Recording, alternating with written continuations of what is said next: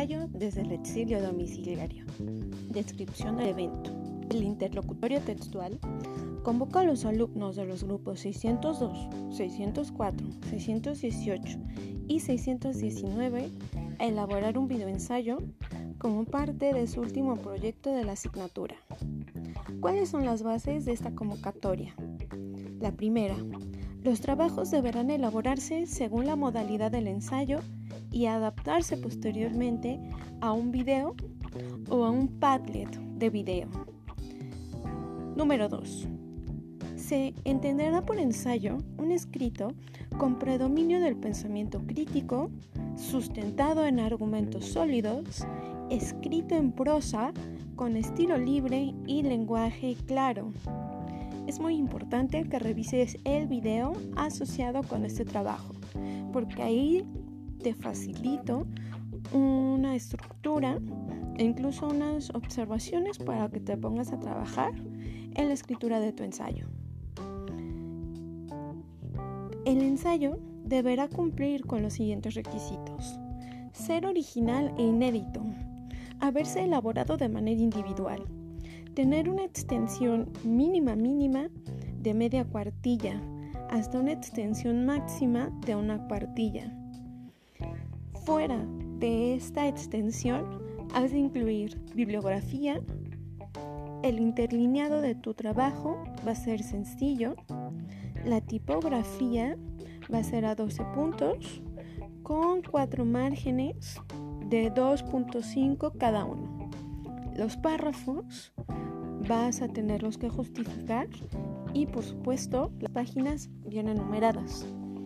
En el grupo de Teams voy a facilitarte un archivo que ya tiene una primera plantilla que vas a personalizar. Precisión técnica del ensayo. Vas a tener que hacer uso del aparato crítico por supuesto, el ensayo ha de estar muy bien cuidado en cuanto a su ortografía y su sintaxis.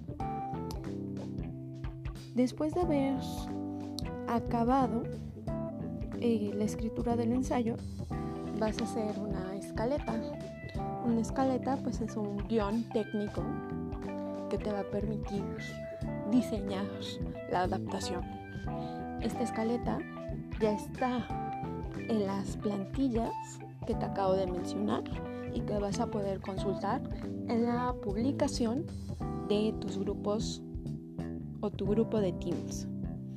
Cuando yo acabé el ensayo, tengo que hacer la adaptación en una escaleta. ¿Cuáles serían los requisitos de esa adaptación?